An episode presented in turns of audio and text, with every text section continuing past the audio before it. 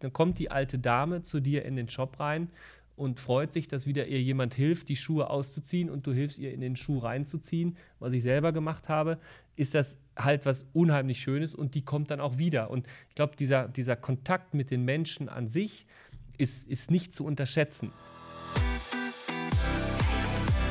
Meet the CFO, ein Podcast der Universität St. Gallen mit Dirk Schäfer und Florian Hohmann.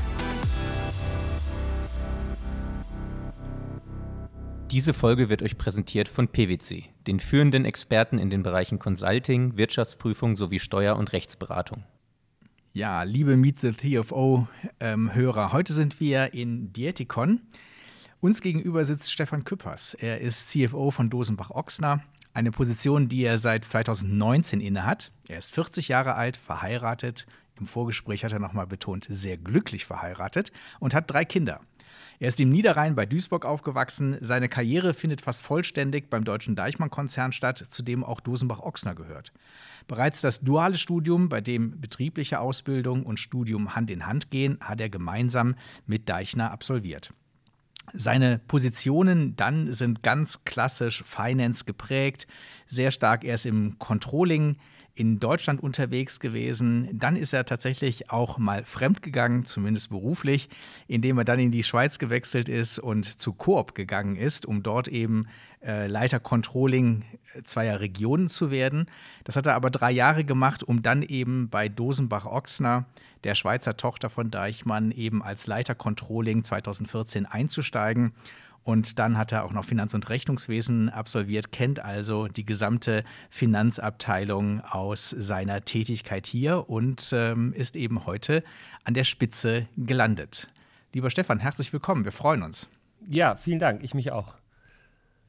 Stefan, jetzt haben wir jetzt ja gerade von Dirk schon in der schönen Einführung gehört, dass du quasi ein Kind des Konzerns bist, bist in Deutschland groß geworden, ähm, bist mit dem Dualstudium bei Deichmann eingestiegen, jetzt bei Dosenbach-Ochsner. Ähm, unterscheiden sich die beiden Unternehmen? Ist das irgendwas anderes für dich gewesen oder ist das von der Kultur her, vom Unternehmen her relativ ähnlich, Deichmann, Dosenbach, Ochsner? Oder merkt man, dass eine ist Deutschland, das andere ist die Schweiz? Äh, zumal, also wenn man sich das von außen betrachtet haben wir beide das grüne D mhm. im Logo. Das ist schon mal sehr gleich. Das ist das Schöne, dass wir das übernehmen konnten oder, oder für Dosenbach übernehmen konnten. Grundsätzlich muss man dazu sagen, ist der Konzern natürlich sehr schuhlastig. Äh, wir haben den Vorteil in der Schweiz, dass wir ähm, bei Dosenbach auch Sportartikel verkaufen können und gleichzeitig auch Ochsner Shoes und Ochsner Sport noch äh, dabei haben, äh, was eine große Diversifikation bedeutet für uns in der Schweiz ähm, und somit wir so ein bisschen aus dieser Skalierbarkeit vom Konzern ein bisschen ausscheren, was aber in der Schweiz sehr gut funktioniert. Äh, wann wurde denn das Logo von Dosenbach geändert? Weißt du das? Weil ich, ich glaube, seitdem ich in der Schweiz bin, seit äh, ich kenne gefühlt Dosenbach nur mit dem Deichmann-Logo und weiß noch, ich bin als junger Deutscher in die Schweiz gekommen und gedacht, hä, das ist doch Deichmann, heißt aber Dosenbach und dann habe ich es gegoogelt und rausgefunden, okay, ist ein Konzern. Das hat man, glaube ich, dann recht schnell gemacht, als wir das übernommen haben vor etlichen Jahren. Ähm, und Dosenbach ist ja alleine schon, glaube ich, 150 Jahre alt. Also insofern konnten wir das recht gut dann übernehmen, als wir das damals gekauft haben und die Chance hatten, das zu übernehmen und eigentlich in den Schweizer Markt reinzukommen. Und ich glaube, es ist immer vorteilhaft, als deutsches Unternehmen in den Schweizer Markt reinzugehen und eine Firma mit, dem, mit, mit Schweizer Namen auch zu behalten. Ähm, das ist, ich glaube, durchaus sympathischer für die, für die Schweizer an sich. Das kann ich mir auch gut vorstellen, weil was ich nämlich auch wahrgenommen habe, als ich in die Schweiz gekommen bin, damals ist es auch schon 14 äh, Jahre her, ähm, dass diese urdeutschen Läden wie Lidl oder Aldi, die in der Schweiz sind, extra Aldi Swiss sagen, Lidl ja. Swiss und extrem schweizerische Werbung machen. Also ich sehe, die meisten Schweizer Unternehmen machen also sehr häufig Werbung auf Hochdeutsch und Aldi wirklich immer auf Schweizerdeutsch, um zu zeigen, hey, wir sind Aldi Swiss.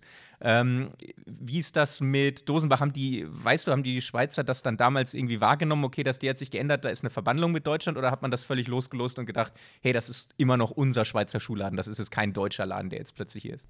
Also das ist, ich kann es eher aus den Erfahrungen heraus erzählen, die ich mache, dass wenn ich sage, äh, dass Dosenbach im Deichmann-Konzern ist, dann werde ich mit großen Augen angeschaut und das keiner äh, so ganz glaubt und sieht. Also insofern ist das tatsächlich wohl noch nicht so äh, präsent, dass, dass wir zum Deichmann-Konzern gehören ähm, und, und, der, und der Schweizer das als wirklich als Schweizer Firma wahrnimmt und was wir natürlich auch gut finden und auch so ein Stück weit leben.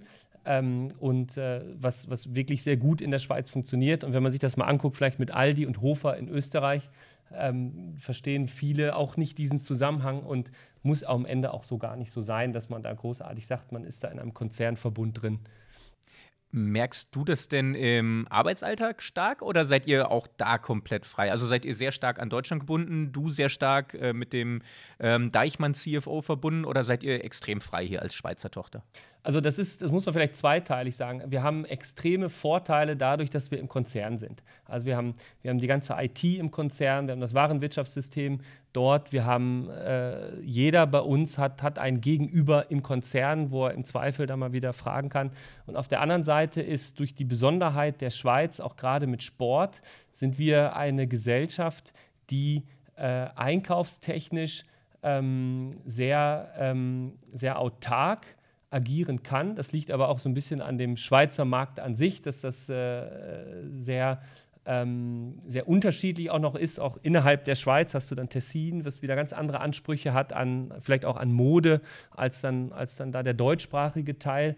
Ähm, deshalb haben wir in der Schweiz eigentlich eine komplette Firma, das heißt inklusive Einkauf. Ähm, können, können, können enorm vom, vom Konzerneinkauf bei, bei Deichmann profitieren, haben aber auch sehr viele einzelne Stücke, die extra für die Schweiz eingekauft werden. Ähm, und somit ist es, glaube ich, können wir extrem gut vom Konzern profitieren. Wir arbeiten sehr eng natürlich mit dem Konzern zusammen, haben aber die Möglichkeit, auf die Besonderheiten der Schweiz hier regional einzugehen. Das ist auch teilweise im Marketing so.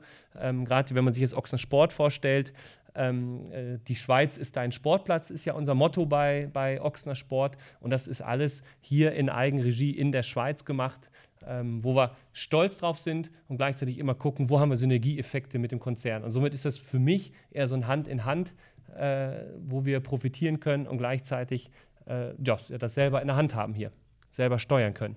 Wenn wir nochmal eben auf Deichmann schauen, das wäre, ähm, Entschuldigung, auf Dosenbach schauen, das wäre ja eben vergleichbar mit Deichmann, das wollte ich sagen. Ähm, ist da die Sortimentsbestückung zu 80 Prozent gleich? Weil du sagst eben, ihr habt auch die Möglichkeit, eigenständig einzukaufen. Aber äh, wie groß ist denn jetzt äh, die Gemeinsamkeit dort? Also die Prozente müssen wir noch mal ein bisschen splitten, weil wir haben in der Schweiz Dosenbach und da gibt es die Dosenbach Plus Sportfilialen. Und in Dosenbach Plus Sportfilialen, wenn du reinkommst, hast du meistens links hast du ganz normalen Dosenbachladen, also Schuhe, Schuhe, Schuhe für die, für die, für die Familie. Und, und rechts, also nicht getrennt, aber einfach rechts im Gang, hast du die ganze Sport- Abteilung. Das ist so eine große Sportabteilung, dass wir irgendwo zwischen 40 und 60 Prozent Umsatz in den Läden machen, nur mit Sportartikeln.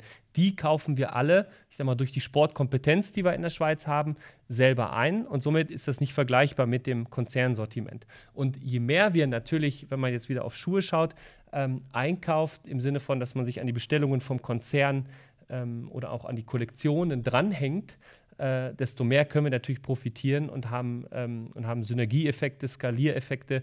Aber auch da ist das Sortiment nicht immer, und das kommt sehr stark wieder darauf an, ob, ob modische Themen, gerade jetzt im, im modebewussten Tessin, ähm, vielleicht sind das Moccasin, sind das, sind das andere Schuhe, die es so in der Art in Deutschland gar nicht gibt, aber die bei uns äh, sehr, sehr gut laufen und somit dann je nach Art des Schuhs wieder einen recht großen Anteil am Sortiment haben. Weil Einzelhandel hat ja traditionell eben nicht wahnsinnig hohe Margen. Das heißt, man muss ja eigentlich sehr stark mit Skalierung arbeiten können, um eben auch den, den Gewinn, die schwarze Zahl unterm Strich sicherzustellen. Absolut. Ähm, wie viele Outlets habt ihr da eigentlich? Also wir sind jetzt gerade aktuell bei 380 Filialen in der Schweiz. Die sich aufteilen, wenn wir jetzt nur die großen Blöcke nehmen, Dosenbach auf der einen und Ochsner auf der anderen Seite, ohne das noch weiter auszudifferenzieren? Also wir haben äh, 77 Ochsner Sportfilialen, 68 Ochsner Schuhs äh, und der Rest sind Dosenbach-Filialen. Lass mich mal schnell im Kopf rechnen. Das heißt, wir haben dann doch ungefähr 200, 250 in der äh, Größenordnung ähm, Dosenbach-Filialen. Das heißt, das ist eigentlich die Masse. Ja, Dosenbach sind 186. 186. Ähm, mhm. Dann kommen wir auf die, kommen wir auf die Zahl. Wir haben noch 17 Snipes-Filialen, was auch noch zu uns gehört. Das ist vielleicht nur so ein kleiner Exot, aber unheimlich strategische äh, Situation für uns. Und äh, das ist ja das ganze Thema, dass man, dass man sagen könnte, ähm, Filialen, so langsam ist das ein aussterbendes Modell. Ähm, ich weiß nicht, ob da später nochmal drauf kommen, aber für uns ist das ein wesentlicher Standbein. Wir sind jetzt nicht nur umsatztechnisch Status quo heute, sondern auch projizieren wir für die Zukunft eine enorme Wichtigkeit für unsere Standorte rein. Und ähm, wir glauben nicht, dass das so schnell äh, sich ändern wird. Da interessiert mich ganz kurz, ähm, wie differenziert ihr das strategisch? Weil ihr habt ja dann drei verschiedene Schuhläden, oder? Mit Dosenbach, mit Ochsner Shoes und mit Snipes. Und ist das dann so Snipes einfach Allgemeinmode, Ochsner Shoes Mode und Sport und Dosenbach einfach Schuhe bisschen günstiger als andere Schuhläden? Oder wie ist da die Positionierung? Also die Positionierung ist bei Dosenbach ganz klar der, der modische Aspekt gleichzeitig gute Qualität, aber zu wirklich guten Preisen. Also wirklich, dass die Familie dort reingehen kann, die kann sich ausstatten mit Schuhe und ähm, bekommt wirklich, jetzt könnte man Werbeslogan könnte man äh, jetzt hier erzählen, aber das lasse ich jetzt, ähm, wirklich, ähm, dass du dass du preisgünstige Schuhe bekommst und dass wir den Preisvorteil eigentlich an unsere Kunden weitergeben.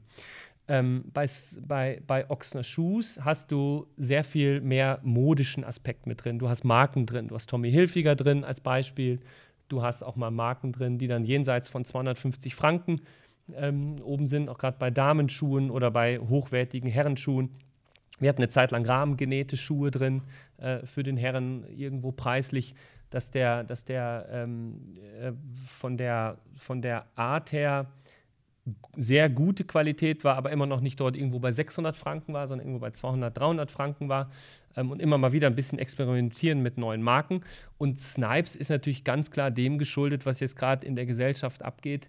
Ähm, wirklich, dass quasi High Heels weggehen und du hast diese ganze Sneaker-Geschichte, ähm, exklusive Modelle, ähm, wo wir jetzt gerade wirklich mit Snipes auch die Möglichkeit haben, an Modelle ranzukommen äh, und auch gelistet werden für Modelle, die jetzt bei Dosenbach und Ochsner Shoes oder auch, auch Ochsner Sport überhaupt nicht zu erhalten sind.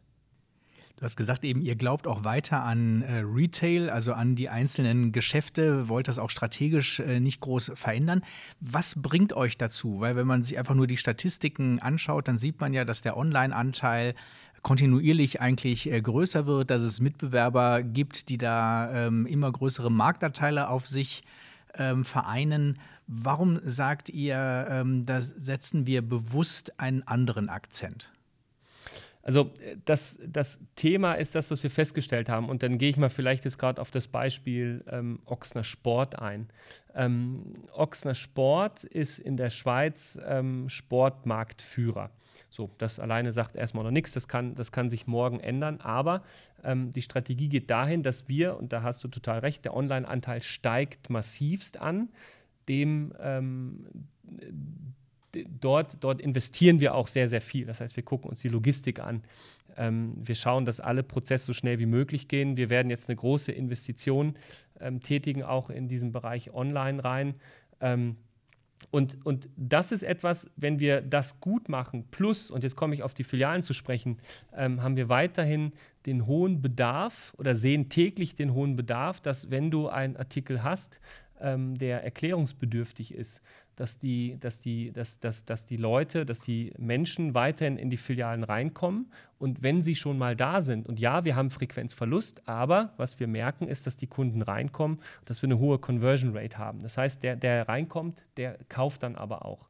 Und das geht nur, wenn, und dann ist das so ein bisschen persönliche Erfahrung, die ihr vielleicht auch mal gehabt habt, wenn ihr eine kompetente Beratung habt und ein Artikel äh, wirklich erklärt bekommt und ihr geht raus aus dem Laden, habt das Gefühl, ihr habt den besten Artikel für euch, für euch bekommen und nicht der irgendwie vielleicht für uns einen hohen Rohertrag hat, einen hohen Preis hat oder was auch immer, sondern der perfekt passend für euch ist.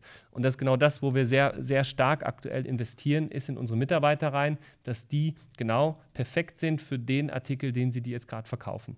Und, und wenn wir das schaffen, weiterhin dieses Niveau so hoch zu halten, dass, dass, dass die Beratung stimmt, und das ist jetzt kein Rocket, ähm, also das ist keine Rocket Science, sondern das ist so wirklich das Einmaleins vom Einzelhandel. Wenn man es richtig macht, musst du da vernünftige, kompetente Beratung haben. Funktioniert das sehr gut. Und das Schöne ist, im Zusammenhang mit diesem Online schaffst du es, dass wenn auch mal ein Artikel nicht in der Filiale ist, dass du es sofort online bestellen kannst und der Kunde hat es, und da legen wir sehr großen Wert drauf, am nächsten Tag bei sich im, im, entweder im, da im Milchkästli drin oder halt direkt bei sich vor der Tür stehen, dass der Artikel dann da ist, den er sich bestellt hat.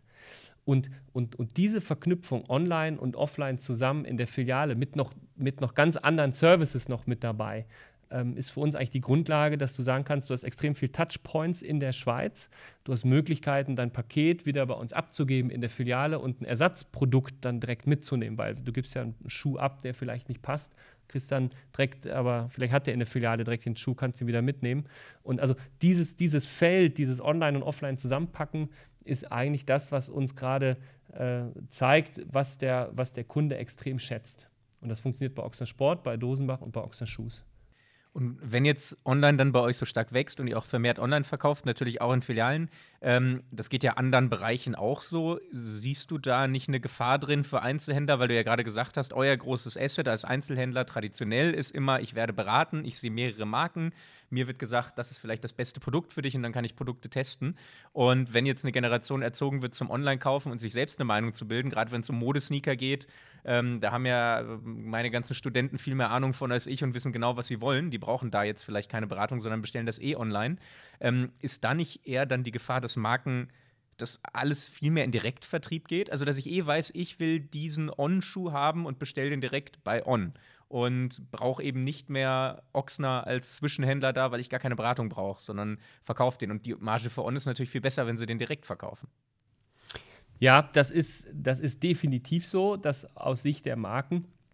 Ähm, auf der anderen Seite ist das natürlich für uns etwas, was wir auch dann zusammen aber auch mit den Marken entwickeln. Wenn ihr bei uns mal in die Filiale reingeht und ihr seht den On-Stand bei uns, ähm, wir, haben ja, wir haben ja da komplette Welten teilweise drum gebaut, ist das natürlich aber auch genau die Möglichkeit für diese Firmen, sich auch zu präsentieren und ihr Produkt anzubieten und das auch in einer, ich sag mal, wirklich auch in abgestimmt mit den, mit den Unternehmen dargestellten Art und Weise, was immer noch eine sehr, sehr hohe und ähm, auch wenn die Fre Frequenz etwas rückläufig ist, sind immer noch extrem viele Leute pro Tag bei uns in den Filialen drin, dass das gesehen wird und dass das etwas ist, was, was auch absoluten Marketing-Effekt hat. Also als Beispiel, wir waren jetzt in Köln und haben uns den Snipes Laden angeguckt. Und das ist, ich weiß gar nicht, ob das, ob das der flächenmäßig größte ist, ist auf jeden Fall der umsatzmäßig größte. Der ist direkt am Eingang von der Kölner Innenstadt, Schildergasse. Ich weiß nicht, ob euch, ähm, ob euch das was sagt. Und da werden also Sneakers werden zelebriert. Also da ist der ganze, das ganze Schaufenster ist nur voller Sneakers, so eine riesengroße Sneakerwand da. Und, äh, und das ist aber auch genau das, was auch die Marken suchen, dass die überall diese ja, das ist ja, das, das, das ja nichts anderes als Schaufenster, als, als, als Werbe, äh, ähm, Werbestellen, Werbeausstellungsmöglichkeiten für die Marken und, und ähm, Natürlich könnte jetzt Nike irgendwann hingehen und sagen, äh, wir verkaufen nur noch online oder nur noch selber. Ähm, aber so die Strahlungskraft der Marke ist mit, mit, dem Einzelhandel zusammen ist dann schon noch recht, schon noch recht groß und, wenn man mit, dort mit den Marken zusammenarbeitet, haben wir weiterhin das Gefühl, ähm, und es gibt ja nicht nur Nike, sondern der Kunde möchte immer wieder neue, immer wieder neue Inspirationen haben. Es kommen immer wieder, ich bin immer wieder überrascht, was für neue Marken plötzlich so, so jährlich wieder hochploppen, die irgendeiner anhat und man sieht das und dann geht man in den Laden und möchte es auch gezeigt bekommen, anprobieren. Also insofern ist das immer so ein stetiges Auf und Ab. Die Gefahr ist definitiv da und gerade bei den Großen wie Nike, das das ist einfach so, aber ähm, bis jetzt funktioniert diese Zusammenarbeit mit den Händlern immer noch sehr, sehr gut. Mhm. Und das, wie, wie, siehst du das in die Zukunft gerichtet? Glaubst du, das wird auch so bleiben? Weil ich habe subjektiv das Gefühl, bei On ähm, haben die mal in einem Case ein bisschen genauer analysiert. Die sind ja extrem über den Einzelhandel gewachsen. Es gab einfach plötzlich überall On-Schuhe und die haben echt viel über den Einzelhandel verkauft. Und ich habe jetzt gerade den Eindruck, dass sie schon versuchen, mehr Leute auf die Website zu kriegen und einfach mehr im Direktverkauf zu verkaufen. Ähm, bei uns ist es gerade so, ich arbeite ja selber auch bei, bei Montagnat, bei einem Modeunternehmen. Wir sind noch ein bisschen kleiner. Wir versuchen jetzt gerade viel mehr in den Einzelhandel reinzukommen, um eben als Marke zu wachsen aus genau den Gründen, die du gesagt hast, ähm, um zu wachsen. Aber wenn man dann mal, On kennt jetzt jeder, wenn man mal so groß ist, ist es natürlich langfristig viel lukrativer zu versuchen, die Kunden auf den eigenen Shop zu kriegen, oder? Also siehst du das in Zukunft auch noch so, dass die Marken immer, gerade die ganz großen wie Nike, die du ansprichst, dass die noch so großes Interesse am Einzelhandel haben, auch in zehn Jahren noch? Also die Strategie von Nike, die ist ja relativ klar und relativ äh, ähm, offen, dass die gesagt haben, die wollen sich irgendwann definitiv vom Einzelhandel da irgendwo verabschieden, dass es die langfristige Strategie ist von denen. Ähm, aber wenn man sich jetzt gerade mal Ochsner Sport anguckt und äh, ich sag mal so, wenn man Schuhe hat, Essex, On Und, und was wir anbieten, ist ja die Beratung zu diesen Schuhen. Und das findest du im Internet nicht. Also du weißt nicht, ob dieser On-Schuh, der jetzt gerade rausgekommen ist, ob der perfekt für deinen Fuß passt. Und da füllen wir, glaube ich, mit dem Einzelhandel eine recht große Lücke, dass wir eine Laufanalyse anbieten. Wir haben die Schuhe getestet. Wir haben Viktor Rötlin da, der die Schuhe testet. Der guckt sich die Eigenschaften an. Und wenn du dorthin kommst und äh, kommt ein neuer Laufschuh raus und, und dir wird aufgrund dieser Laufanalyse, die du bei uns machen kannst, gesagt, dieser Schuh, der passt gar nicht so gut für dich, ist das, glaube ich, immer noch ein Mehrwert, äh, wo wir dann auch die Auswahl anhaben und sagen, aber dieser Schuh, der passt für dich, unabhängig erstmal, welche Marke das ist. Also das kann Essex sein, das kann On-Schuh sein, das kann auch ein Adidas äh, oder halt Nike Run, Running Schuh sein, aber der ist dann wirklich perfekt für dich. Und wenn du dann äh, ich sag mal, irgendwann kaufst du vielleicht immer nur äh, deinen Essex-Schuh, ja, dann äh, könntest du den dann dort kaufen. Aber ich glaube, die ganzen Entwicklungen auch in den Running-Shoes, den tragen wir halt wirklich Sorge, auch damit, dass wir uns ständig dort weiterentwickeln und immer wieder gucken, was sind die Eigenschaften von den Schuhs. Und das ist dann halt so eine Art Mehrwert, so eine Dienstleistung, die wir anbieten, ähm, wo, die, wo die Marken dann im Zweifel online einfach nicht können. Ja, bei so Lauffunktionsschuhen sehe ich das auch total. Das wird wahrscheinlich so bleiben. Bei so Sneakern habe ich immer das Gefühl, da ist die Passform ja nicht ganz so entscheidend, sondern eher das modische Design und da gibt es wahrscheinlich auch viel mehr online. Ähm, eine Frage habe ich noch dazu. Ähm, glaubst du denn, also wenn Nike, ich wusste das gar nicht, dass die das so offensiv gesagt haben, dass sie wirklich versuchen, alles nur noch direkt zu vertreiben.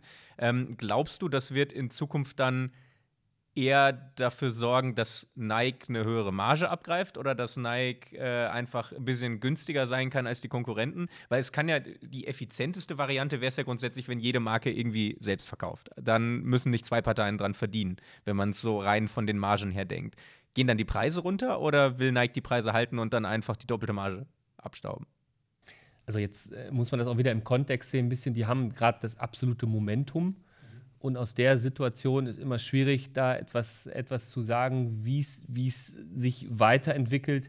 Aber jetzt Tendenz geht ja freiwillig niemand hin und senkt die Preise. Also jetzt ähm, im Gegenteil, was wir jetzt gerade sehen, aktuell auf dem Weltmarkt sind ja, sind ja, ich sag mal so, die Preise steigen nicht nur für Transport, sondern auch für die Materialien. Ähm, aber ich, ich wage mich jetzt keine Prognose zu machen, dass dort irgendeiner hingeht und die Preise hoch, hoch oder runter irgendwie verändert. Ähm, und äh, ich sage mal so, das was, das, was Deichmann groß gemacht hat, ist ja genau das, dass wir gesagt haben, wir vertikalisieren den ganzen Herstellungsprozess und verkaufen unsere eigenen Schuhe. Das ist ja am Ende ist das ja nichts anderes, als was jetzt irgendwie Nike versucht. Und es gab immer wieder Wellen, ähm, dass das dann äh, Adidas gemerkt hat, jetzt haben die das Momentum und haben gesagt, wir verabschieden uns vom Einzelhandel. Und dann nach ein paar Jahren haben wir wieder gemerkt, äh, jetzt, äh, uh, jetzt brauchen wir wieder einen Einzelhandel und holen eigentlich die Vorteile vom Einzelhandel, nehmen wir wieder. Also insofern haben wir da, wir haben keine Sorge, dass uns das Geschäft komplett wegbricht, aber es ist natürlich immer wieder ein Thema, was wir, äh, was wir uns angucken. Und Thema Vertikalisierung macht natürlich aus betriebswirtschaftlicher Sinn, Sicht total Sinn. Jetzt muss ich euch beide nochmal fragen. Also wir hören ja eigentlich, äh, Florian, immer wieder, aus den unterschiedlichsten Branchen, dass Beratung der Trigger ist, der das Geschäftsmodell nach vorne bringt. Alle Banken sagen, dass, ähm, in einer, dass eine gute Beratung quasi auch die Differenzierung ausmacht. Aber im wahren Leben hängt das ja immer von der einzelnen Person ab, die einem dann gegenübersteht als, als Konsument oder auch als Bankkunde. Und äh, das ist in seltenen Fällen wirklich jemand, wo ich sage, die Person ist mir in dem Themengebiet total voraus, weil sie eben vielleicht beim Laufschuh selber sehr viel läuft und ähm, auch noch gleichzeitig einen empathischen Blick auf, des, auf das Gegenüber hat. Aber in den meisten Fällen denke ich häufig, der Mehrwert ist bescheiden. Äh, wie ist das bei euch im Leben, wenn man sich mal schnell löst von unserer Diskussion, die wir gerade haben? Nehmt ihr Beratung in den verschiedensten Geschäftsmodellen wirklich in Anspruch auch im Sinne von, dass sie eure Kaufentscheidung beeinflusst? Definitiv. Zum Beispiel? Wo? Zum Beispiel überall. Also das ist ja schon, das ist ja schon Thema, äh, Thema Bank. Ähm, wenn ich bei der Bank bin, wenn ich bei einer großen Online-Bank bin und ich habe mal wirklich ein Thema, wo ich mit jemandem reden möchte und ich hänge in der Leitung im Ja, aber wann hast du es denn das letzte Mal? Ich, wenn ich, ich mir überlege, wann. Mal. Ein paar Ernsthaft? Mal, ja, mit der Hypothek, die wir da hatten. Und dann hast du da ein Thema, was du mal kurz ansprechen möchtest. Oder dann hat man auch eine Buchung auf dem Konto, wo ich dann in der Leitung hing und äh, wo ich mich so geärgert habe, einfach irgendwie da nicht durchgekommen zu sein und dann auch noch dafür was bezahle. Und auf der anderen Seite habe ich dann eine regionale Kantonalbank, wo ich einen Ansprechpartner habe, der mich eine E-Mail schreiben konnte, der hat mich zurückgerufen. Also das ist schon, für mich war das, äh, wo ich mich jetzt langsam wieder loslöse von diesen reinen Online-Geschichten hin zu, wenn es ein bisschen persönlich geht, dieses, also ich sag mal ganz blöd, diese Customer Centricity-Geschichte, die auch bei uns eine extrem große Rolle spielt ähm, ist bei diesen ganzen Online-Services, irgendwann fehlt dir das, weil irgendwann bist du mal ein individueller Kunde, der individuelle Wünsche oder Sorgen oder was auch immer hat. Und wenn du dann keinen Ansprechpartner hast, also ich glaube, das Thema Mensch ist absolut nicht zu unterscheiden. Und gerade jetzt nach der Corona-Krise, äh, dieses, äh, auch, auch da wieder das Thema, jeden Tag irgendwie Pakete bekommen oder sich was aus dem Online schicken lassen. Ich habe so viele Freunde, Bekannte, die einfach da gerade keine Lust mehr drauf haben, so viele Pakete bei sich zu Hause gestapelt zu haben, so viele Sachen wieder zurückschicken zu müssen und es wieder persönlich in den Laden gehen, Kontakt mit den, mit den Mitarbeitern haben, sich beraten lassen. Ähm, also das ist für mich weiterhin ist das der Faktor Mensch. Und der Faktor Mensch ist einfach ein soziales Wesen. Bei Deine Erfahrungen, Florian? Ich finde, das kann man gar nicht pauschal beantworten, sondern das kommt total drauf an, welche Branche, wie viel Ahnung ich von dem Produkt selber habe und äh, wie gut die Berater sind. Und da habe ich total unterschiedliche Erfahrungen gemacht. Also wenn es um Banken geht zum Beispiel, ähm, brauche ich niemanden für mein Kontokorrent, wo ich mein Geld aufbewahre. Da brauche ich äh, keine große Beratung. Bei Hypotheken würde ich auch immer zur lokalen Kantonalbank gehen. Ähm, aber ich habe zum Beispiel eine sehr starke eigene Meinung, wie ich mein Geld investieren will und würde mich da nicht auf einen Bankberater verlassen, der sehr viel Geld kostet. Also wo ich, wenn ich bei der OBS investiere, muss ich einfach gut Geld zahlen. Wenn ich es online mache, nicht. Und äh, den Prozentsatz will ich nicht abgeben. Aber jetzt, wenn es so zum Beispiel um Sportartikel geht, da habe ich die Erfahrung gemacht, ich kenne sehr viele Sporthändler im Skibereich und ähm, bin da ja auch selber recht aktiv und kenne mich eigentlich mit Skiern, Schuhen, mit den ganzen Produkten sehr gut aus. Aber es gibt so auch die zwei, drei Sporthändler meines Vertrauens, für neue Artikel, die ich nicht kenne, wenn die sagen, boah, der ist super, teste das mal oder ist super, kannst du ungesehen kaufen, dann vertraue ich den komplett, weil ich weiß, die sind selbst passionierte, gute Skifahrer und haben die im Sortiment und haben total Ahnung. Und wenn der sagt, der Ski gefällt mir, dann gefällt der mir. Aber es gibt genauso die paar Sportläden, wo ich weiß, okay, da ist die Skiberatung schlecht und die würden mir alles erzählen, dass die Ski gut sind, nur um die zu verkaufen, ähm, was auch teilweise gemacht wird und denen würde ich dann halt nicht vertrauen. Aber da zu differenzieren, den Unterschied rauszufinden, ist nicht so einfach. Wie schwierig oder einfach ist es denn, die richtigen Leute zu bekommen, die diese Beratung aktiv tätigen?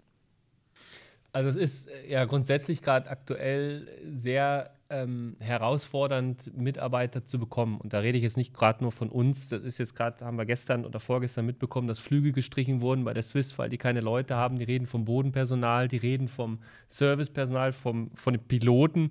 Also wirklich gerade irgendwie alles. Gastro genau das gleiche Thema und wir natürlich dann im Verkauf auch. Aber ich glaube, das, was das Gute ausmacht, ist, dass wir, ähm, dass wir ganz klar den Fokus auf den Mitarbeiter setzen ähm, und dass wir den Mitarbeiter, und, das, äh, ähm, und da arbeiten wir stark dran, auch in den Produkten selber schulen. Das heißt, äh, wie du gerade angesprochen hast, Florian, ähm, dass du gesagt hast, da hat ein Mitarbeiter keine Ahnung. Ähm, unser Ansatz ist, und da darf ich wieder Ochsensport als Beispiel nehmen, nicht dir das zu verkaufen, wo wir am, Ende mehr Marge haben. Das kann ja auch ein Ziel sein, wenn man sagt, komm, Filiale, du wirst nach irgendeiner Marge oder was, wirst du, wirst du belohnt oder äh, prämiert, sondern dass wir sagen und dass unser Ziel sein muss, dass du das beste Produkt für dich bekommst. Und das heißt aber auch, dass wir investieren müssen in den Mitarbeiter, dass der über die Produkte auch Bescheid weiß. Und da haben wir Online-Schulungen, äh, wo, wir, wo wir alle erreichen und alle gleichzeitig. Und das ist das Schöne von dieser neuen Technik eigentlich auch, dass wir in Corona das gelernt haben, dass wir alle gleichzeitig erreichen können mit Produktschulungen, zum Beispiel zu On-Schuhen und die, und die Eigenschaften von diesen On-Schuhen beigebracht bekommen. Genauso mit den, genauso mit den Skiern, dass wir dort die Eigenschaften von den Skiern haben. Da gibt es da gibt's Test-Ski-Fahrten, da gibt es da gibt's, ähm, ähm, Aktionen für unsere Mitarbeiter.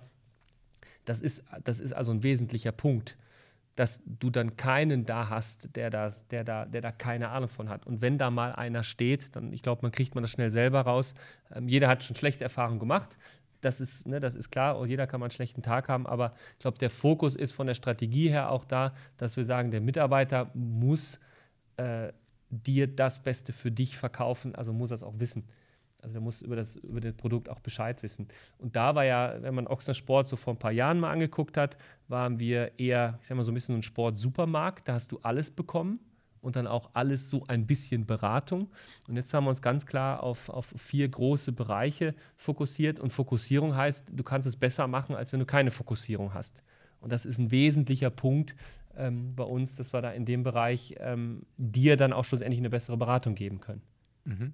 Ich meine, ihr wärt ja auch nicht so gewachsen und so erfolgreich, wie ihr seid, wenn ihr in der Mehrheit Mitarbeiter, Mitarbeitende hättet, ähm, die da schlecht beraten, sondern das, das wird wahrscheinlich schon der Fall sein, dass ihr mit euren Schulungen bei euch in den Filialen ähm, eine sehr gute Beratung habt. Meine Frage wäre eher, wie schwierig wird es das vielleicht zu halten, ähm, weil Dirk hat das ja gerade schon angesprochen oder du hast es dann auch gesagt in deiner Antwort. Wir haben gerade überall Fachkräftemangel, also an jeder Bar in St. Gallen sehe ich aktuell, dass sie Mitarbeitende suchen. Du hast die Flugindustrie angesprochen. Und ich habe jetzt gerade aktuell vor drei Tagen ist ein Blickartikel rausgekommen, so die unattraktivsten Arbeitgeber der Schweiz. Und da waren die Flop 15, wie der Blix natürlich genannt hat, war fast alles Einzelhandel. Also da war Ochsner Sport eben auch dabei, aber auch ähm, HM, Fust, Aldi, alles Einzelhandel. Und das waren alles Arbeiten mit fixen Arbeitszeiten wenn die Filiale offen ist, musst du da sein und ohne Homeoffice-Möglichkeiten, weil Schuhberatung von zu Hause ist auch schwierig. Und die junge Generation hat ja immer mehr den Anspruch an flexible Arbeitszeiten und Homeoffice. Also wie schwierig wird es da, gute Leute zu bekommen, die gut beraten können und Lust auf diesen Job haben langfristig? ja, das ist genau die Frage. Das ist, äh, wir haben uns natürlich auch stark damit beschäftigt, aber es ist, ähm, es ist überhaupt nicht abschließend zu sagen und es ist sehr, ähm, sag mal, wenn man sich das anguckt, wenn man sagt, hey komm, es gibt cool, es gibt Homeoffice, ist das der klassische Bürojob, der, der eigentlich noch nie mit dem Einzelhandel großartig vergleichbar war. Das war ja immer, könnte man jetzt sagen, unfair. Aber das Schöne war wirklich, ähm, wenn ich bei uns in den Filialen gearbeitet habe, war die Aussage immer, boah, ich könnte nicht acht Stunden am Bildschirm sitzen. Also, und dann äh, gehst du mal irgendwo anderer in, Filial, äh, in, in, in die Verwaltung rein und wir schicken ja regelmäßig von uns Mitarbeiter auch in die Filialen, um dort zu arbeiten. Ähm, also ich war komplett nudelfertig nach so einem Tag im Einzelhandel. Also ich weiß genau, äh, was du gesagt hast, dass das auch wieder andersrum extrem anstrengend ist. Aber ähm, ich glaube weiterhin, dass, dass wenn du im Verkauf arbeitest und du hast diesen Kundenkontakt und ich habe das Gefühl, in der Schweiz sind wir extrem positiv. Das heißt, ähm, nach, nach der Corona-Krise oder, oder, oder, nach dem Lockdown waren alle so happy, wieder in die Läden reinzugehen. Und diese Freude, die du hast, dass sich Menschen wieder treffen und du kannst wieder etwas machen. Und dann kommt die, dann kommt die alte Dame zu dir in den Shop rein und freut sich, dass wieder ihr jemand hilft, die Schuhe auszuziehen und du hilfst ihr in den Schuh reinzuziehen, was ich selber gemacht habe, ist das halt was unheimlich Schönes und die kommt dann auch wieder. Und ich glaube, dieser, dieser Kontakt mit den Menschen an sich, ist, ist nicht zu unterschätzen. Und einfach viele wollen einfach nicht so wie du und ich vielleicht acht, neun Stunden vor dem Bildschirm sitzen und einfach da irgendwie nur mit der Maus sich bewegen. Das ist auch kein Job für die. Aber es ist vielleicht in dem Umfeld ist das, sind die Bedingungen von außen betrachtet im Einzelhandel nicht so toll, wie als wenn man jetzt in der Verwaltung arbeitet. Aber man muss einfach wirklich darauf achten, es gibt nicht nur Leute, die wollen da den ganzen Tag in einem Büro, klein, groß, mittel, muffig, äh, irgendwo in der Stadt oder auf dem Land arbeiten, sondern ja, einfach dieser Menschenkontakt, was wir wichtig finden, was das eine Beratung ist für den Kunden und ständig bereit sein, auch für den Kunden da zu sein, ist, glaube ich, was ich etwas unheimlich Positives empfinde. Wir werden schauen, ob wir das weiterhin so, so machen. Ich meine, wir, wir, wir konkurrenzieren auch mit jedem anderen Einzelhändler, der da ist. Aber bis jetzt, äh, ich meine, wir haben 4500 Mitarbeiter und 4100 davon arbeiten im Verkauf. Acht, neun Stunden am Laptop sitzen mache ich auch nicht gerne. Ich muss das halt manchmal, aber deswegen unterrichte ich auch so gerne und so viel wie möglich, weil ich dann vor Menschen stehe und nicht vor einem Bildschirm. aber wie siehst du das, Stefan? Ähm, entsteht jetzt auch ein Druck, eben diesem Fachkräftemangel mit äh, höheren Löhnen und Gehältern äh, zu kontern? Und trägt das Geschäftsmodell das überhaupt? Das ist eine fiese Frage. Ähm, kann, ich, kann ich dir so jetzt gar nicht sagen. Also äh, wir werden das, äh, ne, wir, wir, wir prüfen das ja ständig ähm, und schauen uns das an. Also wenn wir dich das äh, in einem Jahr dann nochmal fragen, um zu gucken, wie das weitergegangen ist.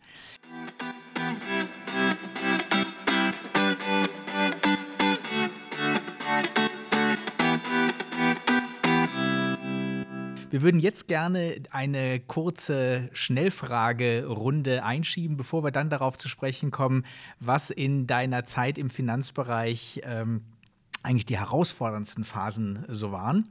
Und in der Schnellfragerunde geht es einmal um äh, Auswahlfragen, aber vielleicht auch um ganz kurze Fragen, wo du aus dem Bauch heraus antworten sollst, ähm, um mal so noch einen ganz anderen Eindruck von dir zu bekommen. Du hast ja gerade gesagt, du bist, oder Dirk hat es sogar betont, du bist glücklich verheiratet. Ähm, deswegen äh, für so eine kleine Aufmerksamkeit, Blumen oder Pralinen? Blumen. Pizza oder Pasta? Pizza. Netflix oder lineares TV? Netflix. Sylt oder Mallorca? ich war noch nie auf Sylt, nur auf Mallorca. Ja. Sneaker oder Lederschuhe? Sneaker. Dein liebstes Hobby? Kinder. Handwerker rufen oder lieber selber machen? Definitiv Handwerker rufen. Im Urlaub mehr Abenteuer oder mehr Entspannung? Seit zehn Jahren mehr Entspannung. Joggen oder Radfahren? Radfahren. Ich habe hier stehen, als Individualsport Joggen, Radfahren oder Gym? Gym. Schlägt Radfahren. Ja. Hm? Weil unabhängiger.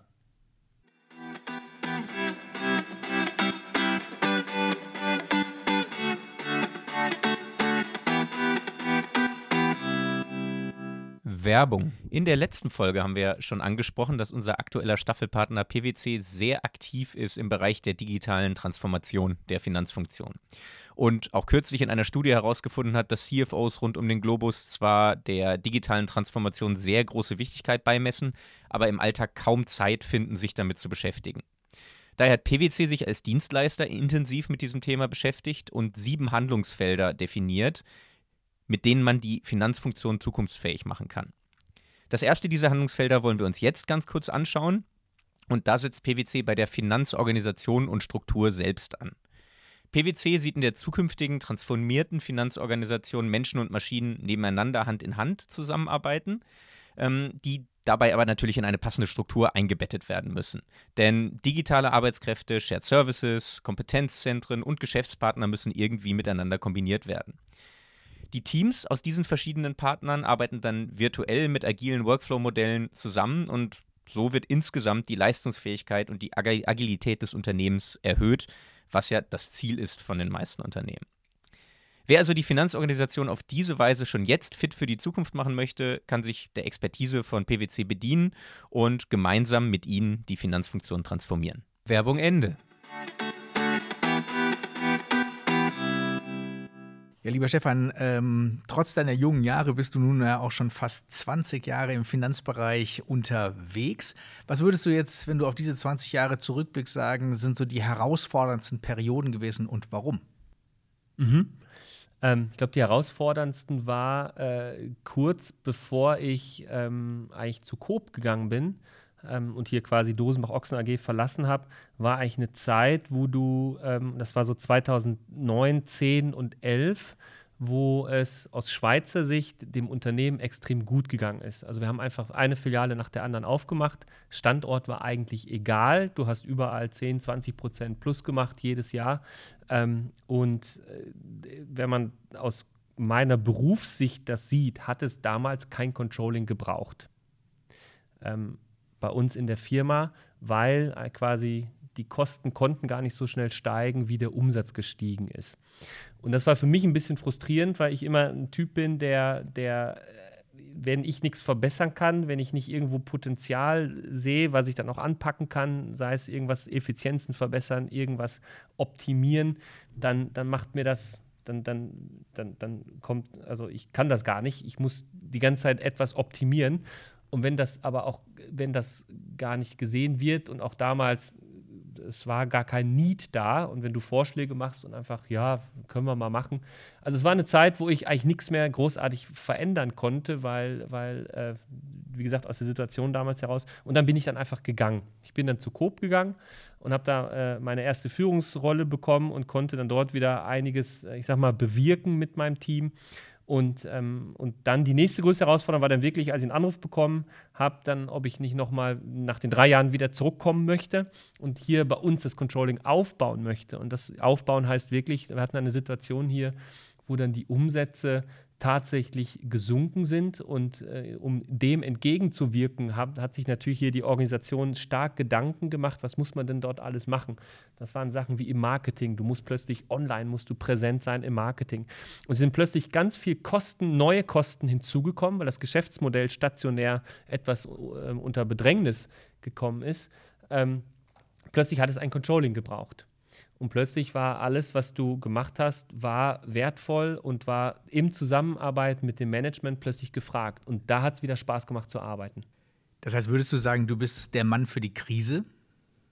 Also die Krise hat sicherlich aus Sicht vom Controlling extrem geholfen, das Controlling bei uns in der Schweiz hier zu installieren, weil alles, alles was man angefasst hat, war dann die Anweisung vom Management, hat das das Controlling betriebswirtschaftlich durchleuchtet. Das heißt, man hat betriebswirtschaftliche Entscheidungen getroffen. Ähm, insofern ist, ich glaube, jede Krise für das Controlling eine absolute Chance, definitiv.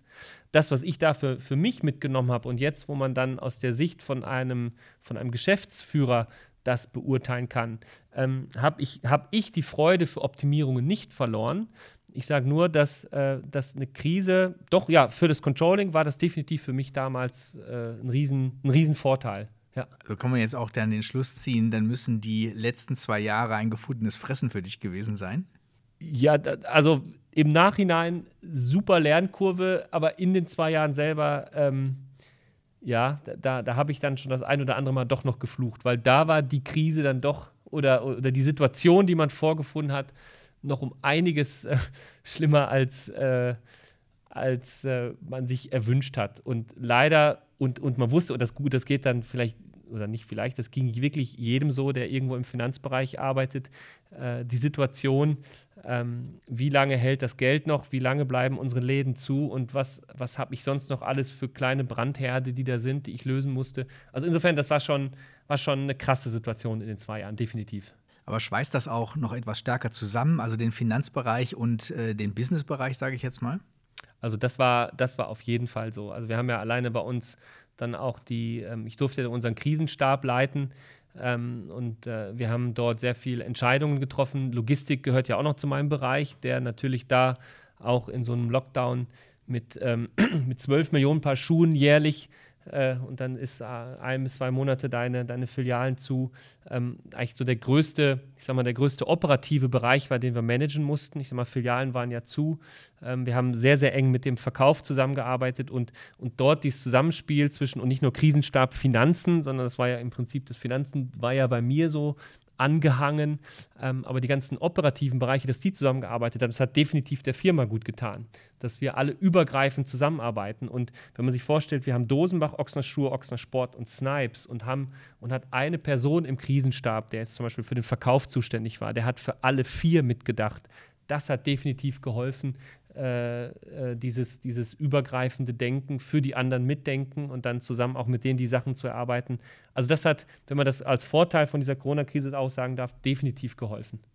Und was sind da so die Lessons learned jetzt, wenn das äh, Fahrwasser wieder ruhiger wird? Also im Grunde genommen kann man das ja jetzt noch nicht mal sagen, weil wir jetzt ja in Phasen uns befinden, wo ein Ereignis äh, das andere auch auf der weltpolitischen Bühne abzulösen scheint.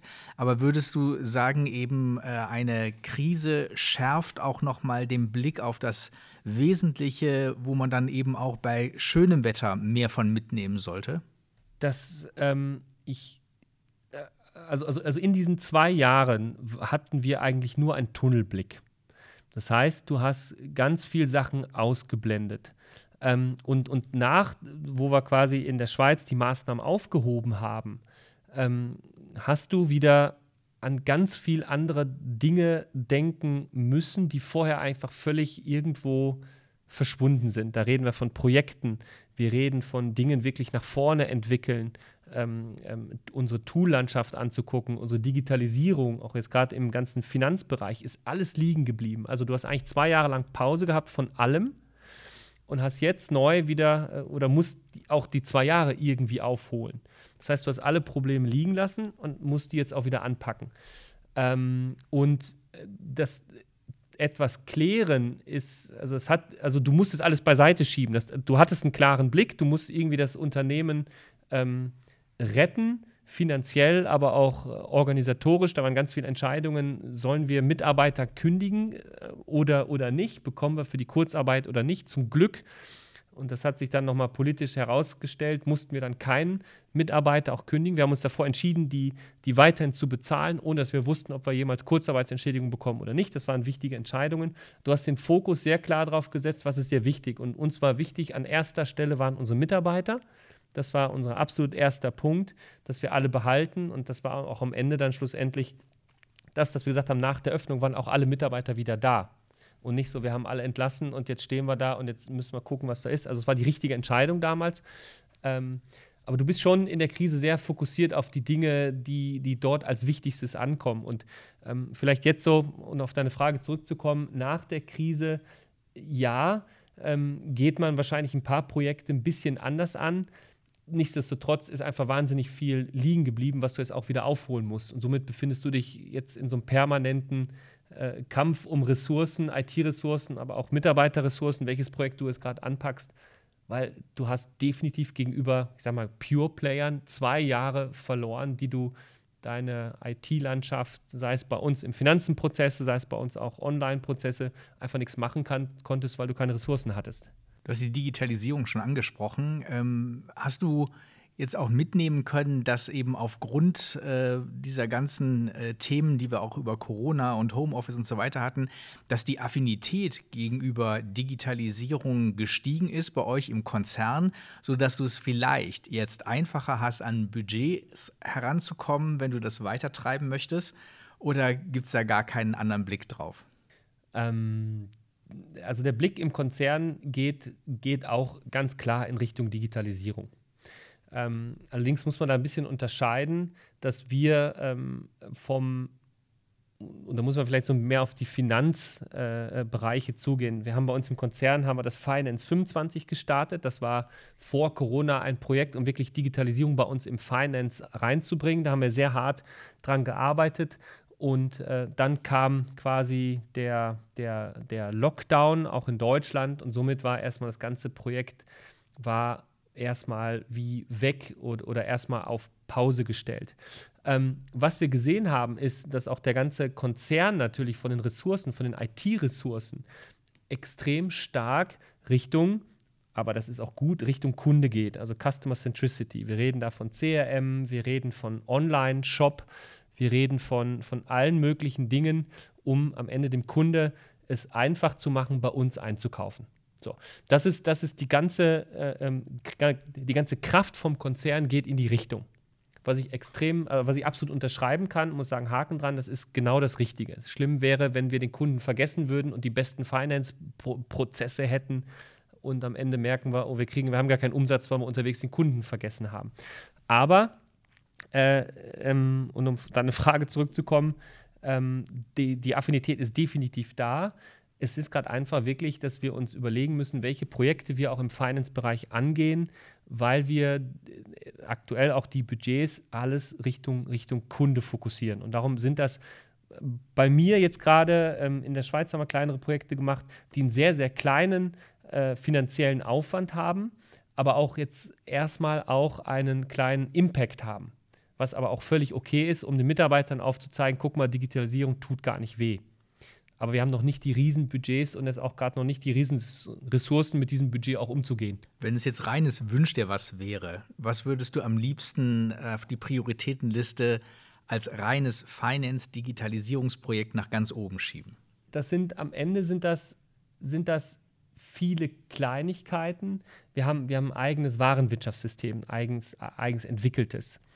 Ähm, wir haben SAP im Einsatz. Wenn man da von diesen großen Würfen reden würde, dann müsste man ja jetzt sagen, SAP HANA, wir, wir bauen uns da was oder wir haben ein Warenwirtschaftssystem, das würden wir komplett neu aufsetzen.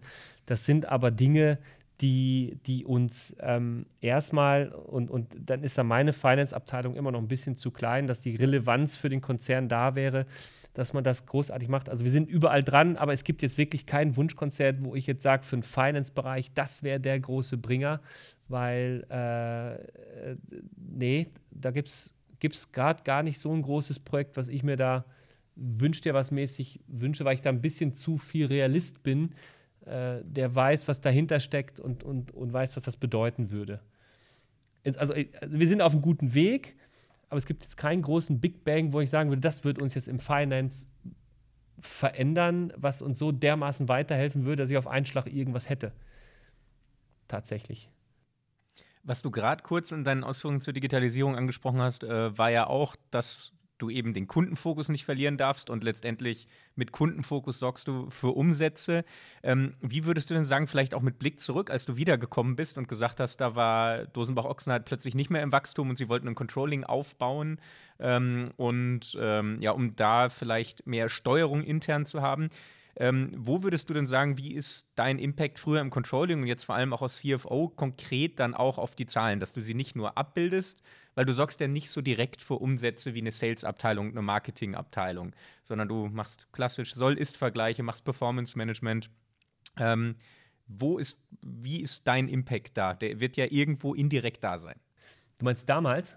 Ja, damals und heute so im Vergleich. Also damals im Controlling, ihnen war es wichtig, dass du Controlling aufbaust. Ja. Würdest du sagen, du hast eben mit dem Controlling-Aufbau dazu beigetragen, das Wachstum wieder zu beschleunigen, dem Konzern strategisch auch zu helfen und dann jetzt heute als CFO wirst du ja strategisch noch mehr eingebunden sein. Genau, also ähm, ich glaube, das, das ist auch diese klassische Controller-Lehre, dass, dass man auch damals schon, so vor etlichen Jahren, ist ja immer in der Theorie vom Controlling immer irgendwie weiter als das, was dann wirklich in der Praxis dann da ist, ähm, war ja das Thema Business Partner. Ähm, und, und das haben wir eigentlich geschafft, bei uns hinzukriegen. Nochmal, da hat die Krise ein bisschen geholfen, dass plötzlich natürlich auch der Bedarf da war. Ich hatte, ich hatte immer den Anspruch, eigentlich Businesspartner zu sein, aber wenn das nicht abgerufen wird, dann, dann machst du da wenig. Ähm, da, war, da war der Bedarf da und da hast du es geschafft, das Controlling auf ein Businesspartner-Level zu heben.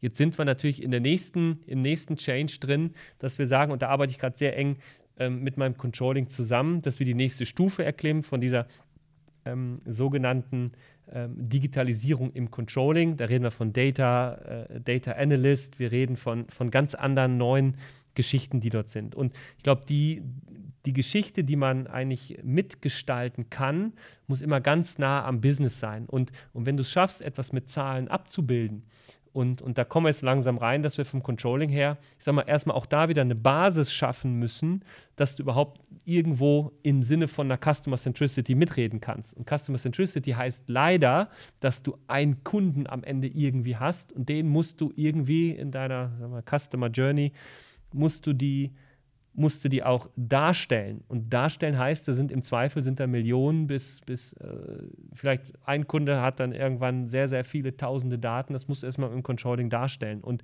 die Art und Weise, wie man dann dem Management dann dort etwas äh, mitgibt oder jetzt auch wir auf der Führungsebene sagen können, wo haben wir irgendwelche Situationen, ist genau gerade der große Spagat. Ich muss das Controlling befähigen, überhaupt mit den Daten erstmal umzugehen. Und dann kommt der zweite Schritt weg von diesem Business, also nicht, also Businesspartner bleiben, aber auf eine andere Ebene Businesspartner zu sein, dass du neue Informationen aus diesen sehr komplexen neuen Informationen. Das ist ja so, der Kunde kauft ein, er hat ein gewisses Alter, er kauft das Sortiment ein und daraus irgendwas ableiten zu können. Das wird jetzt die große Kunst sein, dem Business zu helfen, daraus irgendwas zu machen. Und das ist gerade für mich enorm spannend. Da habe ich noch keine Bücher zugefunden, da habe ich noch keine Sachen zugefunden, wo ich sagen kann, super, guck mal, das ist es. Ähm, das erarbeiten wir jetzt gerade zusammen mit dem Controlling, um da quasi den nächsten Impact zu haben von einem reinen Businesspartner, der, ich sag mal, DB-Rechnung von Filialen, Standortanalysen. Ähm, wir, konnten, wir konnten Warenanalysen machen, äh, um das alles dem Management zu helfen. Und jetzt eigentlich die nächste Stufe zu gehen und sagen können, okay, was ist denn der nächste die nächste Evol Evolutionsstufe vom Controlling, um das Management zu beraten. Mhm. Also, wenn ich das richtig verstehe, dann bisher der Impact, früher der Impact als Businesspartner, da geht es wirklich so Deckungsbeiträge berechnen, sagen, welche Filialen, welche Produkte, welche Sparten rechnen sich überhaupt für uns und daraus strategische Entscheidungen abzuleiten. Und jetzt noch viel mehr so Richtung Predictive, Richtung Zukunft gerichtet, vielleicht auch sagen, idealerweise, welche Schuhe werden in drei Jahren von Kunden verlangt? Welche Arten von Kunden wollen was haben? Also viel mehr noch da in die Tiefe zu gehen und versuchen, Sachen vorauszusagen, ähm, noch mehr zu analysieren und auch noch strategischer zu denken? Oder wie, wie stellst du dir Zukunft vor? Also ähm, du, du, hast, du hast einen Kunden. Und ich sage mal so ganz simple Sachen wie, der kauft jetzt seinem Sohn den Schuh 27, Größe 27, dann ist es relativ einfach mit Predictive Analytics, äh, kannst sogar in Excel rechnen, was hat er denn für Schuhgröße dann in zwei, drei Jahren. Das heißt, du hast ja schon mal Cluster vielleicht von Kunden, dass du sagst, das sind Familien, das sind, ähm, das sind vielleicht Hardcore-Sportler wo sagen müssen, da die brauchen jedes Jahr kaufen die sich drei Running-Schuhe, da habe ich auch schon mal ein kleines Cluster von den Kunden. Und es geht ja immer darum, dass du schlussendlich als Unternehmen ähm, einen, so eine Art Mehrwert für den Kunden schaffst. Weil das ist, ich denke mal, wenn du einfach nur äh, so wie früher Produkte kaufst und in den Laden stellst, geht das heute nicht mehr. Das heißt, du musst schon miteinander verknüpfen. Was wir heute machen, ist zum Beispiel bei Dosenbach, ist, dass wir ähm, schon mal Silos komplett weggelassen haben. Das heißt, Einkauf, Marketing, Verkauf und Warenwirtschaft sitzen ganz eng zusammen und planen zusammen die Kollektion. Also nicht mehr wie früher, der Einkauf kauft ein und Marketing guckt dann ein Jahr später, was sind denn für Schuhe, machen das Prospekt und dann geben wir das dem Kunden ab. Das funktioniert schon. Aber die nächste Stufe ist dann auch noch die Kunden mit in dieses Ding damit reinzubringen. Und wenn du dann überlegst, du hast Marketingmaßnahmen, du hast irgendwelche anderen Sachen, du hast Touchpoints mit den Kunden. Der Kunde ist im Laden, äh, weist sich aus durch seine Club, Ochsner Sport Clubkarte. Der Kunde ist im Online-Shop, ist dann der gleiche. Checkst du das, dass das der gleiche Kunde ist? So. Dann haben, haben wir bei mir noch den Bereich Customer Service. Wenn ein Kunde bei uns anruft, muss ich ja am besten Fall wissen, wer ist denn da am Telefon und um den Kunden Mehrwert zu geben, hat der, was hat er denn eingekauft? Der wird ja sofort erzählen, ich habe hier einen Laufschuh gekauft und, uh, und, und, und du kannst nicht antworten am Telefon. Also musst du die Daten miteinander verknüpfen. Und dann könntest du vielleicht aus dem Customer Service heraus einen, einen, einen Mehrwert für den Kunden schaffen. So. Aber auf deine Frage zurückzukommen mit dem Controlling, ähm, wenn wir es schaffen, herauszufinden, welche Kunden auf was wie reagieren, kannst du da wieder Handlungsempfehlungen schaffen, ähm, um zu sagen, wir müssten mehr Marketing in den und den Bereich investieren, weil dann daraus merken wir sofort, guck mal, der Kunde kommt in den Laden, der Kunde kauft das ein, der Kunde hat die Dienstleistung in Anspruch genommen und du kannst es eigentlich quasi, du machst eine DB-Rechnung pro, pro Cluster, du machst eine DB-Rechnung pro, pro Kunde, Single und, und, und läuft. Und dem schickst du dann vielleicht auch mal für 2 Franken 95 irgendein Pflegemittel nach Hause, äh, um dann seinen Schuh irgendwie so zu pflegen. Aber es lohnt sich, weil, so weil der Kunde honoriert das. Und wenn du den Gedanken hast, Mehrwert für den Kunden zu schaffen, kannst du eigentlich alle Prozesse im Unternehmen auf das ausrichten. Klingt jetzt sehr theoretisch, aber ich habe das Gefühl, dass durch die Daten und eine vernünftige Datenumgang kannst du es schaffen, daraus irgendwas abzuleiten. Und ich sage irgendwas, weil ich habe noch nicht genau herausgefunden, wie tief und was du da machen kannst. Du musst ja irgendwann wieder rauszoomen, sonst kriegst du ja keine Skalierung hin. Du kannst ja nicht einen Mitarbeiter Marketing für einen Kunden haben. Das, was du gerade eben gesagt hast, also diese Datenvernetzung, klassische Finanzbereich, äh, Kundenbereich, Salesbereich, äh, für diese stärkere Vernetzung, um dann eben auch zukunftsorientierter ähm, was ableiten zu können, Braucht es da neues Know-how im Finanzbereich oder deckt ihr das mit euren Know-how-Bausteinen bereits ab? Also sowohl als auch, also äh, wir setzen auf Weiterbildung von, von, von Mitarbeitern. Das ist auch so, dass sie selber mit, mit Vorschlägen kommen, was wir machen können. Wir haben die Strategie im Controlling ausge, ausgesendet, was wir haben. Und wir haben es bisher geschafft, dass wir auch äh, durch, durch neue Einstellungen, ohne einen zu ersetzen und oder einer hat gekündigt. Wir konnten die, wir konnten die Prozesse konnten wir verbessern und haben dadurch ein neues Profil einstellen können, der dann sowas kann wie Data Scientist, wo du jetzt erstmal teilweise noch ähm, gar nicht die Chance hast, dem irgendwas zu geben. Aber ich glaube, das ist wichtig, dass wir das da haben und dass wir das Know-how im Controlling haben. Deswegen es ist es ist Einkaufen und es ist Weiterbilden. Und wenn es jetzt eh um Know-how geht, weil das wollte eine, äh, ist eine Frage, die ich dir sowieso stellen würde, weil es mich interessiert. Welche Fähigkeiten meinst du denn ganz bei dir persönlich sind die, die dich beruflich in deiner Sparte weitergebracht haben? Also welche Fähigkeiten haben dich zu einem guten Controller gemacht? Weil du wirst ja ein guter Controller gewesen sein, sonst wärst du jetzt wahrscheinlich nicht CFO, nehme ich mal an.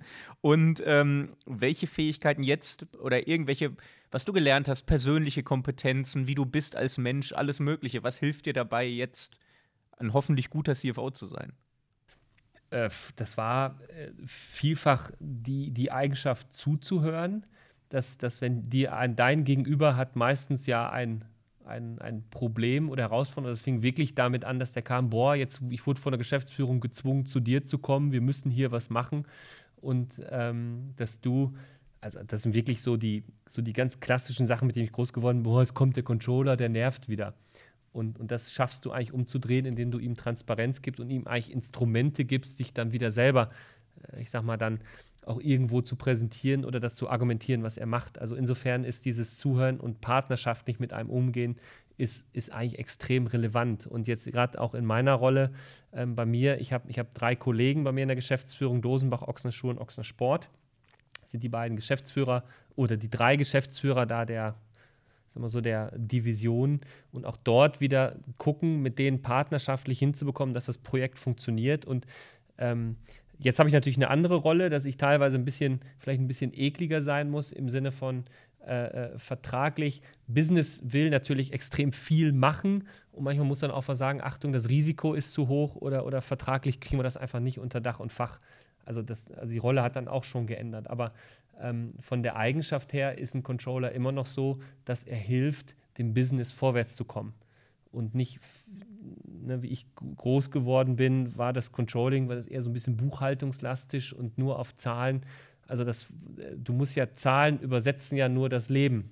Und das musst du schaffen, dass das wirklich eine Übersetzung ist und nicht eine äh, reine, guck mal, wir gucken hier nur auf Zahlen. Weil das, was ich gelernt habe, ist, ist, vielleicht dazu eine kleine Anekdote ist, ähm, wir wollten bei Ochsner Sport, wollten wir äh, ähm, Bike-Service, ähm, ähm, einen, einen, einen Bus kaufen für so einen Bike-Service. Wenn man sich das mal durchrechnet und rein mathematisch gesehen, ist das jetzt äh, nicht der Riesencase. Und wir haben dann davon abgeraten. Aber aus Sicht vom Kunden, wir haben eine Möglichkeit, zum Kunden hinzufahren, wenn er Probleme mit seinem Bike hat, was er bei uns gekauft hat, und kann das Bike reparieren lassen oder kriegt es vor Ort selber hingemacht, also ein Bike-Service-Bus. Also das ist dann schon ein Riesen-Impact auf den Kunden. Und ich glaube, da muss das Controlling auch lernen, dass es, dass es Dinge gibt im Unternehmen, die auch da wieder für den Kunden sind und die dann erstmal prozesstechnisch was kosten dürfen und auch aber aus großer Sicht fürs Unternehmen imagetechnisch enorm wichtig sind.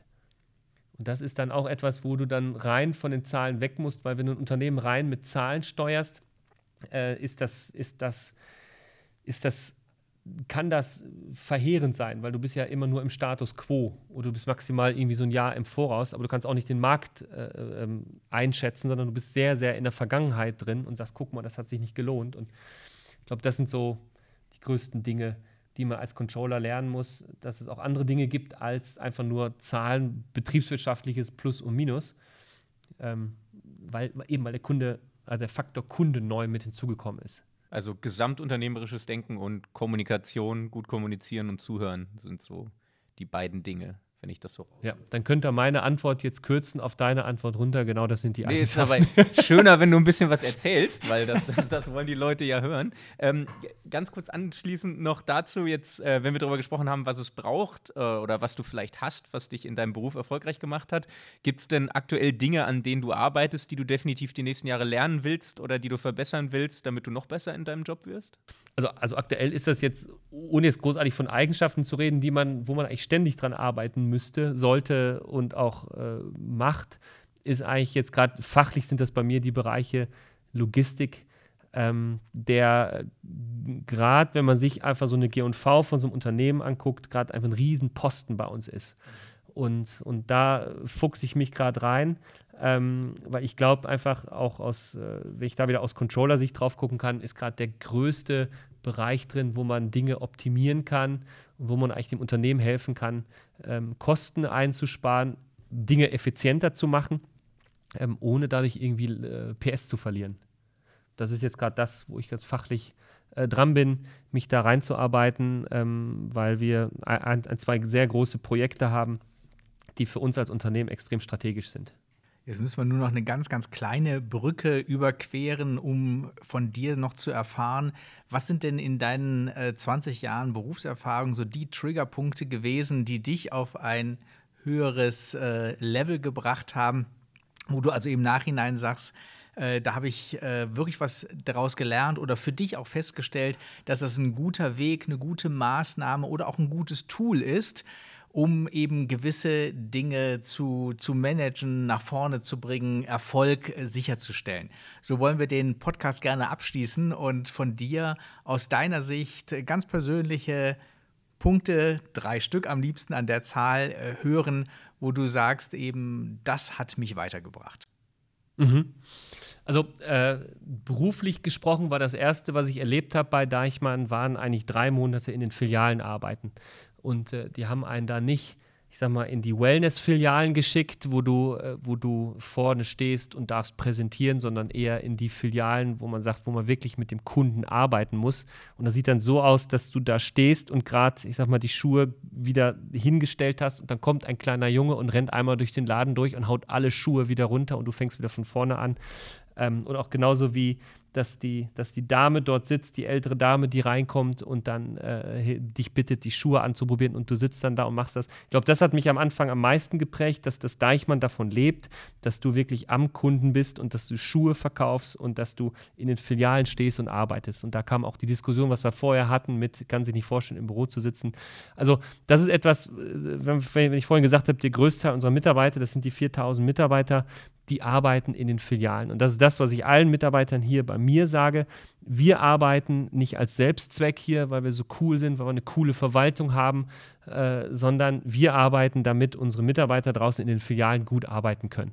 Das heißt, du schickst neue Mitarbeiter auch heute dann drei Monate in die Filialen? Nee, das schaffen wir leider nicht mehr ähm, ich hatte das Glück, ich durfte drei Monate dort abend, äh, arbeiten. Ich war jeden Abend nudelfertig. Hat mir einfach gezeigt, wo wir das Geld verdienen nicht hier in der Verwaltung durch coole Prozesse, sondern äh, draußen in den Filialen. Heißt aber auch, dass wir alles, was wir tun, muss draußen für den Mitarbeiter sein.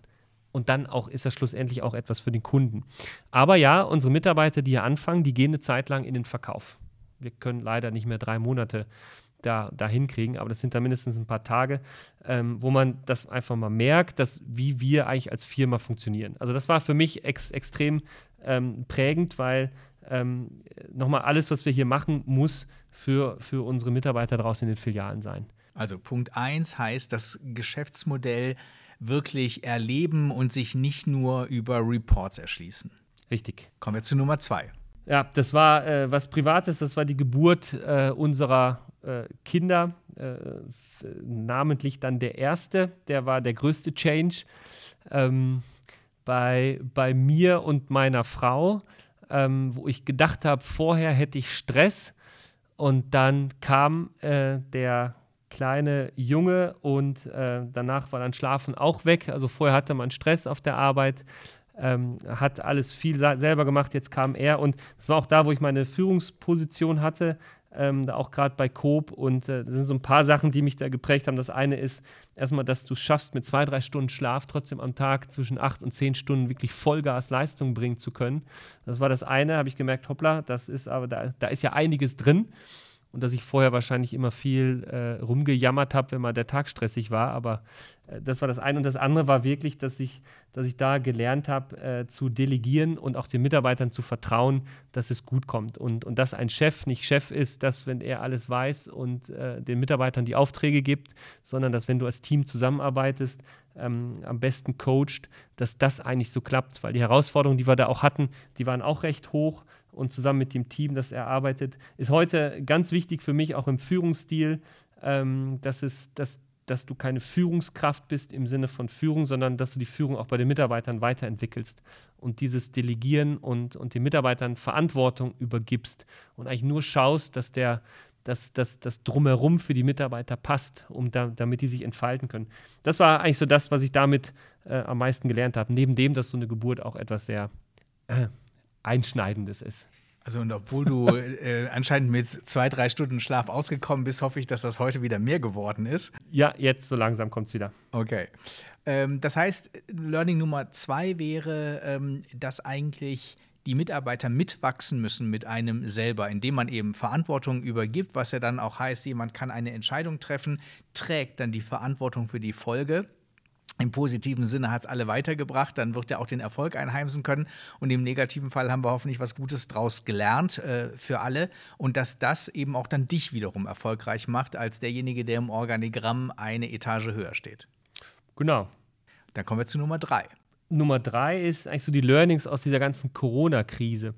Ähm, wie du ja vorhin gesagt hast, wir waren am Anfang natürlich zusammengewürfelt. Interessanterweise haben wir uns im Jahr 2019 darüber Gedanken gemacht, wie man mal so einen Krisenstab aufbaut, hatten schon so ein bisschen Pläne da, aber das noch nie geübt und es hätte eine Übung äh, angestanden im Jahr 2020, so eine mit einem einfach mit einem Berater, der uns hilft, wie man so einen Krisenstab macht, um gewisse Szenarien durchzuplanen. Ähm, hat dann nicht stattgefunden, sondern wir gingen direkt live. Wir haben uns auch am Anfang für die ersten Sitzungen haben auch diesen Berater reingeholt und haben uns das mal mit ihm zusammen die Organisation eines Krisenstabes angeguckt, der natürlich sehr militärisch aufgebaut ist, um dann auch gewisse Entscheidungen durchzudrücken und auch äh, die Gruppe auch zu zwingen, fokussiert zu arbeiten. Das, das war auch, ne, was wir vorhin angesprochen haben. Und ähm, wenn man sich anguckt, wie viel Chaos das war, bin ich super happy, dass wir das wirklich gut durchgestanden haben und auch, muss ich sagen, äh, wenig im Nachhinein Fehler gemacht haben, die irgendwie relevant gewesen wären, sondern wirklich, ich war super happy. Team ist auch zusammengewachsen und das Spannende war, als dann der zweite Lockdown kam, und das sind dann die Learnings, war einfach wirklich eine Ruhe drin. Es war schon fast, ja, das haben wir ja schon alles durchgemacht. Keiner hatte mehr Angst in dem Sinne, es war alles gelernt. Wir hatten quasi den Plan in der Tasche, haben uns auf die Instrumente eigentlich verlassen, die wir da gelernt haben und waren eingespielt und das ging so völlig nebenbei mit. Wo beim ersten Krisenstab äh, haben wir sieben Tage Woche gehabt und im zweiten haben wir das wirklich gut in der Zeit hingekriegt, die uns eigentlich normal zur Verfügung gestanden hat. Und das sind so die Learnings, die wir da rausgezogen haben. Also wenn man dafür solche Sachen einen Plan in der Tasche hat, das mal geübt hat, war das natürlich ein riesen, riesen Vorteil, zusammen mit dem Team, das dann so souverän eigentlich durchzustehen, ohne dass wir irgendwo Panik bekommen haben und äh, wir konnten eigentlich auf das Gelernte zurückgreifen. Das heißt, wenn man also gewisse Dinge schon mal erlebt hat, aber auch wenn man sie ein bisschen vorbereitet hat, auch wenn sie noch in der Schublade sind und man sie aber schon mal rausnehmen kann, das hilft einem auch äh, in einen neuen Modus hineinzukommen. Absolut. Und das Militärische, was du jetzt gerade angesprochen hast, das ist ja dann nicht mehr das konsensorientierte Teammodell, äh, die kooperative Führung, sondern die ist ja schon dirigistischer im ja. gewissen Sinne, um eben auch schneller voranzukommen. Äh, kannst du da bei dir wie einen Schalter umlegen? Also mal bist du der Kooperative, mal bist du derjenige, der klarer die Richtung vorgibt und äh, du wirst auch jedes Mal richtig verstanden? Ähm, ja, weil zum Glück gibt es nicht viele solche, ich sag mal, Krisenstabsituationen. Ähm, aber das war wirklich, das, das, also der Ton war anders, definitiv. Es wurden schneller Entscheidungen getroffen. Du wurdest gezwungen, schneller Entscheidungen zu treffen. Ähm, weniger Blabla. Äh, das, das, das, das, war, das war tatsächlich so. Aber ich sag mal so, im Umgang mit seinen, mit seinen Mitarbeitern, also ich führe meine Mitarbeiter nicht, nicht über, ähm, anders gesagt, ich führe meine Mitarbeiter über Projekte. Ich, wir reden darüber, ähm, wie ist der Stand, wo, wo sind gewisse äh, Dinge, die er, die er weiterentwickeln kann und, und, und wo sind vielleicht irgendwelche, also, also wir reden immer über, über Leitplanken, also wirklich sehr coachingmäßig äh, mit eigentlich mit Fragen führen. Hast du daran gedacht? Was ist damit? Und, und das ist eigentlich so das, wo du eigentlich auch im Krisenstab eigentlich nicht mitarbeiten kannst. Äh, du musst dann nicht fragen, oh, haben wir daran gedacht, sondern da muss er einfach daran gedacht haben. Und du, und du setzt es wie voraus. Und darum sind das, ich glaube, der Mitarbeiter kann extrem gut zwischen diesen beiden Situationen unterscheiden. Und natürlich gibt es bei uns auch dann gewisse Situationen vielleicht, wo etwas passiert, äh, ich sag mal extern, äh, wie auch intern, ähm, wo, du, wo du einfach wieder kurz in diesen Modus zurückschaltest, aber das, aber das versteht. Also habe ich bis noch keinen gesehen, der das jetzt nicht verstanden hat. Aber es ist, aber es ist ja nie unhöflich. Du arbeitest ja nicht unhöflich in diesem Krisenmodus, militärisch. Das ist ja nicht, dass ich, dass ich irgendeinen beschimpfe oder sowas, sondern einfach nur klarer, das sind die Vorgaben. Ich erwarte innerhalb von zehn Minuten von dir ein Konzept. Und dann bekommst du in zehn Minuten dann ein Konzept. Aber du weißt, das ist nur ein zehn Minuten Konzept und kein Dreitages-Konzept.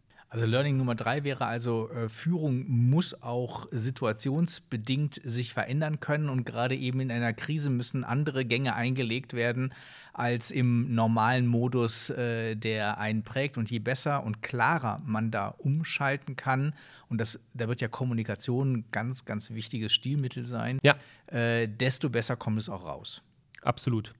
Also der Mitarbeiter muss wissen, um was es jetzt gerade geht. Und wenn es um Liquidität geht, wir müssen die Liquidität schützen. Dann gibt es da verschiedene Bereiche. Ähm, da ist das Ziel aber auch viel, viel, viel klarer, als wenn du sagst, wir haben ein Projekt, da müssen wir uns mal drum kümmern. Und in dem Projekt musst du natürlich alles beachten. Du musst gucken, was hat das für Außenwirkungen, was hat das für Kosten, was hat das für Sachen. Also immer alles ein bisschen globaler. Und in der Krise, das war ja das Interessante, ich habe mich dann ab und zu mal gefragt, wenn dann das war ja das Schöne, wenn du der Leiter Krisenstab bist und alle arbeiten, dann hast du kurz eine Minute, kannst mal kurz auf den Balkon gehen, oben war ja alles menschenleer und kannst mal so rausgucken und dann, dann, dann stehst du da und, und überlegst dir, wie kann es gerade sein, dass jetzt seit vier Monaten nichts anderes gibt, wo ich vorher den ganzen Schreibtisch voll hatte von, von tausend Sachen und ich jetzt einfach vier Monate nichts hatte, außer die Situation bearbeiten. Und das ist irgendwie so ein ganz komischer Moment, wo du fragst, äh, hä, wenn jetzt Corona weg ist, hast du ja nichts mehr zu tun. Aber auch da plötzlich wieder Corona oder Lockdown weg, es wäre wieder normal. Klammer auf, es ist ja bei weitem nicht normal. Wir haben extrem große Schwierigkeiten, Ware zu bekommen durch die ganzen Transportwege. China mit null Covid-Policy äh, ist also wir sind ja weit weg davon, normal zu sein. Aber einfach jetzt gerade dieser, ne, diese Lockdown-Situation ist jetzt gerade weg ähm, dass plötzlich wieder ganz, ganz, ganz viele Themen bei dir auf den Tisch kommen, die vorher einfach wirklich weg waren und du eigentlich nur fokussiert gewesen bist. Also es war eigentlich mal schön, eine Zeit lang so auszubrechen. Stefan, das ist ein super Schlusswort. Vielen Dank für die vielen Einblicke in deine Welt. Hat Spaß gemacht. Ja, vielen Dank. Danke euch. Dankeschön.